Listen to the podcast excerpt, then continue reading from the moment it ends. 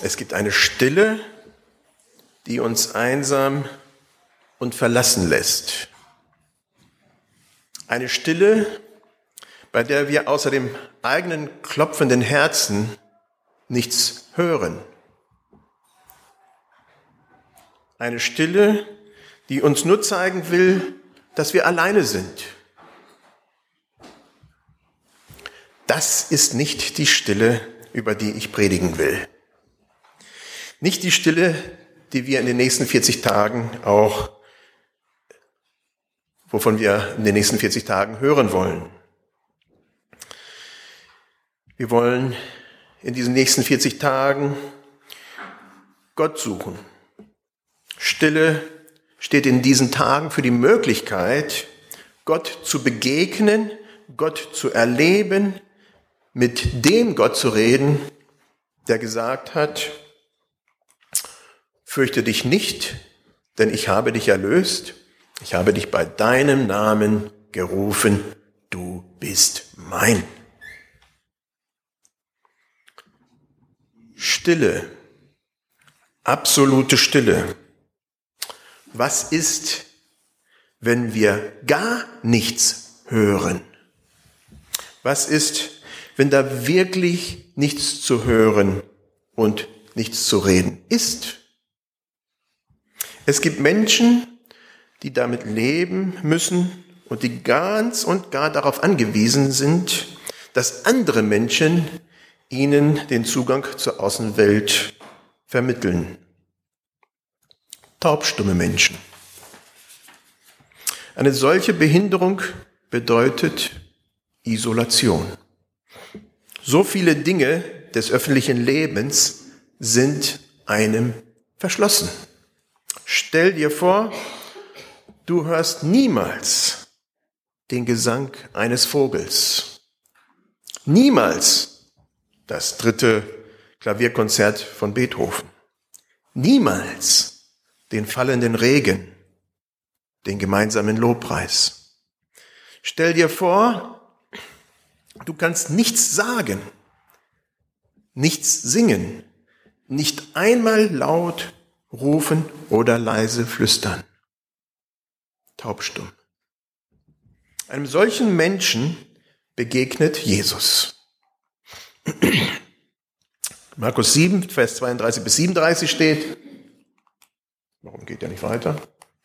Gehst mal zwei Folien weiter, ja.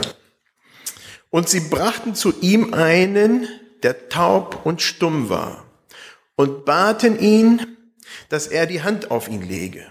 Und er nahm ihn aus der Menge beiseite und legte ihm die Finger in die Ohren und berührte seine Zunge mit Speichel und sah auf zum Himmel und seufzte und sprach zu ihm, Hephata.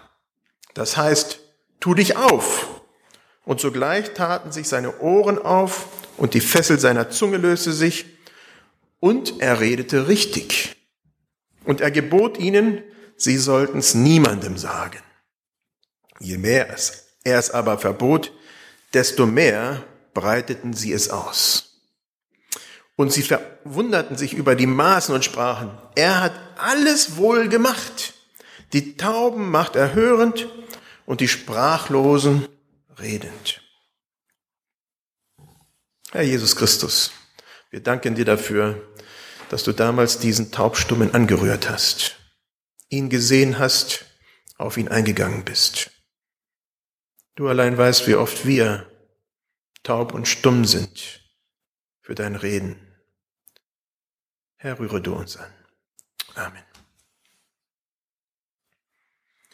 Das ist es, was uns in den kommenden 40 Tagen vom Herzen, was ich uns von, von Herzen wünsche und darüber hinaus jeden Tag unseres Lebens, dass wir ihm begegnen, dem Heiland der Welt dass er seine Finger auf die Stellen in unserem Leben legt, an denen wir heil sein müssen. Dass er unsere tauben Ohren öffnet und wir richtig hinhören können. Wie sehr wünsche ich mir, dass es besondere Tage werden, die uns zeigen, dass Jesus, der Sohn Gottes, all unsere Sehnsucht stillt. Drei Dinge, drei Schritte fallen mir auf in dieser Begegnung unseres Herrn mit dem taubstummen Mann. Jesus als erstes nimmt den Mann aus der Menge heraus. Das klingt so selbstverständlich, ist es aber nicht. Auf Schritt und Tritt wurde Jesus damals von vielen, vielen Menschen begleitet. Viele konnten ihn nur von weitem sehen, wurden von den Menschen einfach weggestoßen und abgewiesen. Vor vielen Jahren wollten Britta und ich in Mosambik den Botschafter sprechen. Von der Stiftung für Entwicklungsdienst wurden wir angehalten, die uns vorbereitete, als erstes im Land den Botschafter aufzusuchen und ihn kennenzulernen. Wir wollten ihm sagen, wofür wir nach Mosambik gekommen waren, aber wir hatten überhaupt keine Chance. Wir kamen nicht an ihn heran. Er war zu beschäftigt und hatte keine Zeit für uns. Wie sollten die, die Jesus wirklich brauchten, zu ihm kommen? Ein Zollbeamter zum Beispiel wusste sich keinen anderen Rat, als auf einen Baum zu steigen, um Jesus zu sehen.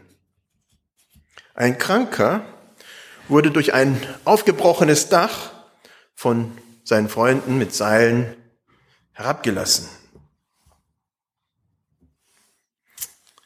Jesus hatte immer einen Blick für die Menschen, die ihn wirklich brauchten. Auch im größten Gedränge.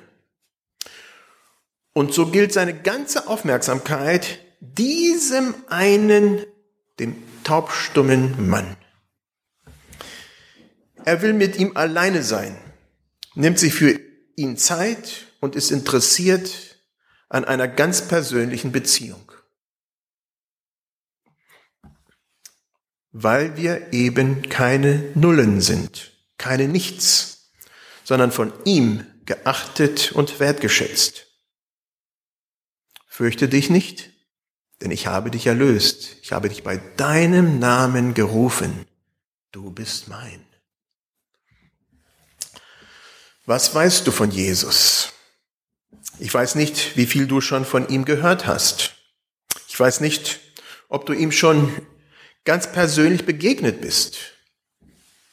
Aber ich weiß, dass er an dieser Begegnung interessiert ist. Jesus nimmt sich Zeit für den Mann, der nicht hören und nicht reden kann. Wir haben die wie haben die beiden überhaupt miteinander geredet? Jesus und der Taubstumme. Der Mann ist stumm und unfähig, sich zu äußern. Taub und nicht in der Lage, die Worte von Jesus zu hören, geschweige denn zu verstehen. Doch er ist bereit. Ganz allein steht er vor Jesus und in der Stille, in der absoluten Stille begegnet Jesus diesen Mann. Viele Menschen, die mit Jesus leben, erzählen von ähnlichen Erfahrungen. Sie sitzen in einem Gottesdienst oder besuchen eine christliche Veranstaltung und plötzlich steht die Frage im Raum, bin ich überhaupt bereit, Jesus zu begegnen? Elke Werner, Co-Autorin von dem Buch Stille, was wir zurzeit als Gemeinde durchnehmen, war vor einigen Jahren in Kapstadt. Dort traf sie einen Taxifahrer, der mit Nelson Mandela, dem berühmten südafrikanischen Friedensnobelpreisträger, im Hochsicherheitsgefängnis Robben Island gesessen hatte. Beide waren verurteilt worden, weil sie sich als Schwarze für die Abschaffung der Apartheid in Südafrika eingesetzt hatten. Als ihr Taxifahrer nach einigen Jahren Haft auf der Insel wieder bei seiner Familie war, nahm seine Frau ihn mit in einen Gottesdienst. Er selbst hielt überhaupt nichts vom Christsein und war nur wiederbestrebend mitgekommen. Doch dann fragte der Pastor, wer von den anwesenden Männern Lust habe, zu einem gemeinsamen Wochenende mitzufahren, um dort mehr über Jesus zu erfahren. Seine Frau stieß ihn überrascht an und fragte, wieso ist dein Arm oben? Wieso meldest du dich? Auch er war überrascht, weil er selbst gar nicht bemerkt hatte, dass er seinen Arm gehoben hatte. Im Rückblick meinte er, dass die Sehnsucht nach einem befreiten Leben ihn dazu gebracht hatte, dieses Wochenende mit Christen zu verbringen. Und dass Gott ihn, ähnlich wie den taubstummen Mann, beiseite genommen hatte, um mit ihm zu reden. Noch auf dem Wochenende mit den Männern entschied er sich, sein Leben ganz Gott anzuvertrauen. Er begann eine Freundschaft mit Jesus, die alles in seinem Leben veränderte. So ist Jesus. So begegnet er auch dem taubstummen Mann. In diesem Augenblick hat er keinen Blick für die Menge, keine Zeit für die vielen Leute. In diesem Augenblick hat er nur Zeit für den einen Mann, der nichts nötiger braucht als ihn. Ehrlich? Das schaffe ich nicht. Ich schaffe das nicht. Ich will ein guter Pastor sein und Zeit für die Gemeinde haben. Aber hier scheitere ich. Während ich mit dem einen rede, übersehe ich den anderen, der so gerne mit mir reden möchte. Und in dieser Zeit vernachlässigt zusätzlich auch manchmal die Familie. Ich fühle mich oft hin und her gerissen. Gerade letzte Woche, gestern hätte ich hier sein sollen, um bei einer goldenen Hochzeit ein Grußwort zu sprechen. Ich war nicht da. Ich hatte es durch eine andere Verpflichtung schlicht vergessen.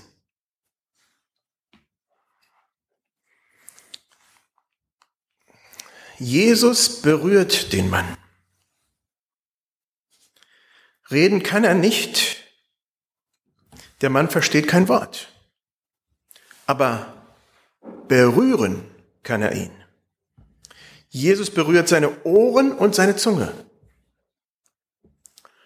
Wahrscheinlich haben schon sein Leben lang Leute an ihm herumgezogen.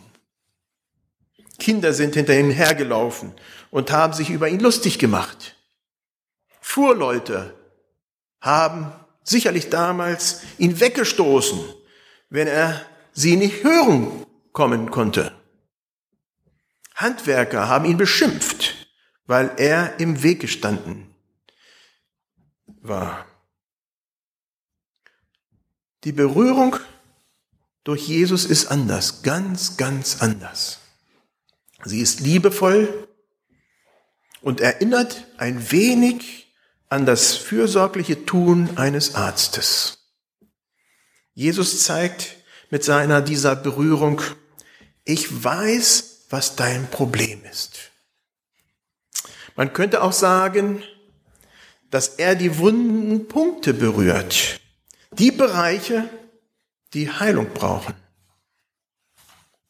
Schließlich betet Jesus. Innerlich beteiligt seufzt er und sagt, Hephata. Hephata ist hebräisch und bedeutet, öffne dich. Es ist ein Befehl, wie ihn nur Jesus aussprechen kann.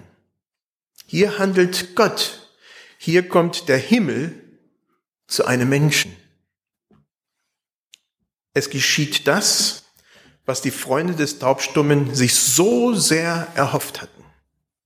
Die Ohren tun sich auf. Was muss das für ein Gefühl gewesen sein, als er plötzlich hörte? Der Mund tat sich auf. Kein unverständliches Lallen. Worte formen sich. Er konnte reden. Wir alle wissen, dass beides zusammengehört. Wer nie gehört hat, hat auch oft Schwierigkeiten beim Sprechen. Warum steht diese Geschichte im Neuen Testament? Warum sollte sie uns interessieren? Schließlich ist das über 2000 Jahre her. Weil der Heilige Geist uns hier etwas sehr Wesentliches deutlich machen möchte. Wenn es um Gottes Reden geht, wenn es darum geht, zu schmecken und zu sehen, wie freundlich der Herr ist, dann sind wir von Natur aus taub, blind und stumm. Wie ist es anders zu erklären, dass Menschen über den herrlichen Sonnenaufgang, wer heute Morgen um diese frühe Zeit auf war, hat's gesehen, es war schön, dass sie darüber staunen und dabei den Schöpfer vergessen. Wie ist es anders zu erklären, dass wir dankbar zur Kenntnis nehmen, dass unser Herz ein Leben lang schlägt, aber den Schöpfer dabei vergessen? Wie ist es anders zu erklären, dass eine unendliche Sehnsucht uns ein Leben lang vorantreibt? Und doch wollen wir den nicht kennenlernen, der diese Sehnsucht stillen kann. In unserer Gemeinde kommen einige ältere Leute, die nicht mehr gut hören oder auch nicht mehr gut sehen können. Deswegen versuche ich leiser und deutlicher zu sprechen und das fällt mir sehr schwer. Immer wieder frage ich sie, warum sie kommen. Sie suchen die menschliche und göttliche Berührung. Diese erleben sie ganz stark im Gottesdienst. Diese erleben sie im Miteinander mit uns. Jesus kommt und berührt uns. Wir müssen lernen zu hören, was er uns sagen will. Er kommt und ein Wunder geschieht. Wir fangen an, ihn zu hören. Sabine, Sabine Langanke, war eine erfolgreiche Frau. Bei der Geburt ihres Kindes lag sie zufälligerweise mit meiner Mutter im Zimmer. Beide Kinder hießen dann Daniel. War auch ganz interessant. Dort lernte sie in der Abgeschiedenheit und Zwangsruhe des Krankenhauses Jesus kennen. Mit Jesus konnte sie bis dahin überhaupt gar nichts anfangen. Nun gehört sie zur Mennonitengemeinde in Lüchte. Im Krankenhaus erlebte sie die Berührung Gottes. Wir können nicht so einfach beschließen, Gottes Reden hören zu wollen. Den ersten Schritt muss Gott tun und er hat ihn getan.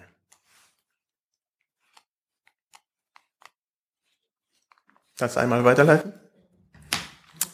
In Jeremia 29, Verse 13 bis 14 steht, denn wenn ihr mich von ganzem Herzen suchen werdet, so will ich mich von euch finden lassen, spricht der Herr. Immer wieder passiert es, und ich kann nicht genug davon kriegen, dass Menschen erzählen, wie sie Jesus begegnet sind. Sein heilendes Handeln hat ihnen die Ohren und das Herz geöffnet. Nur so erklärt sich das Wunder der Gemeinde Jesu.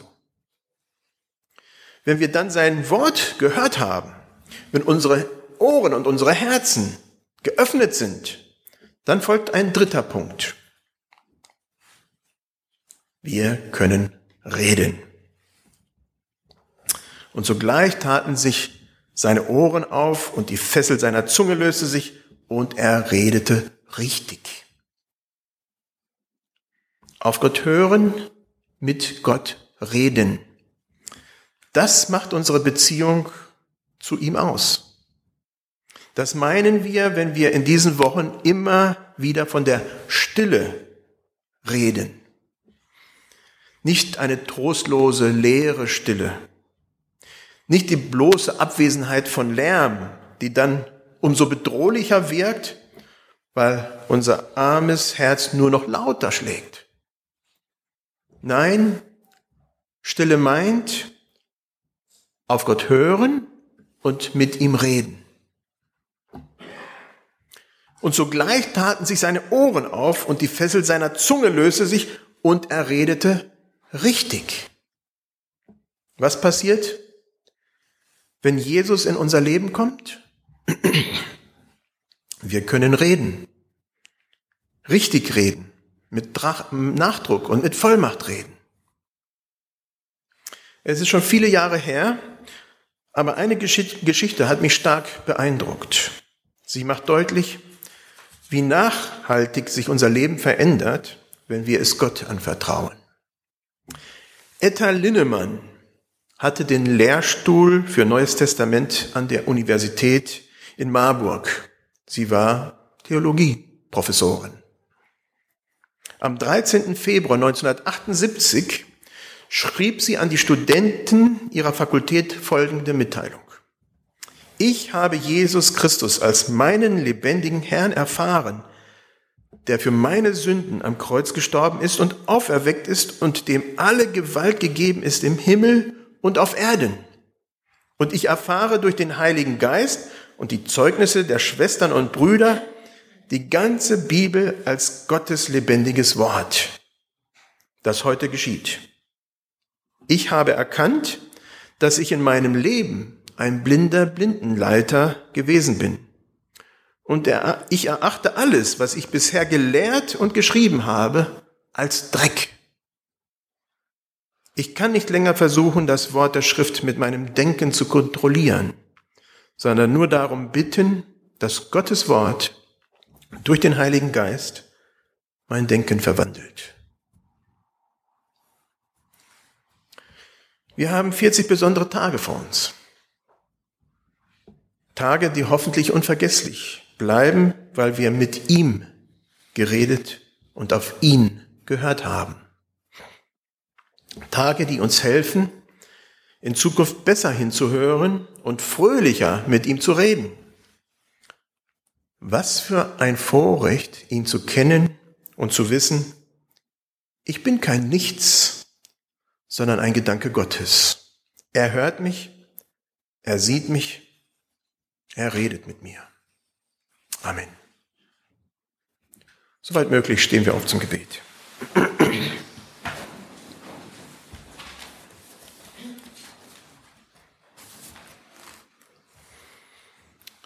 Jesus Christus, wir danken dir dafür, dass du heute redest wie damals und hörst wie damals.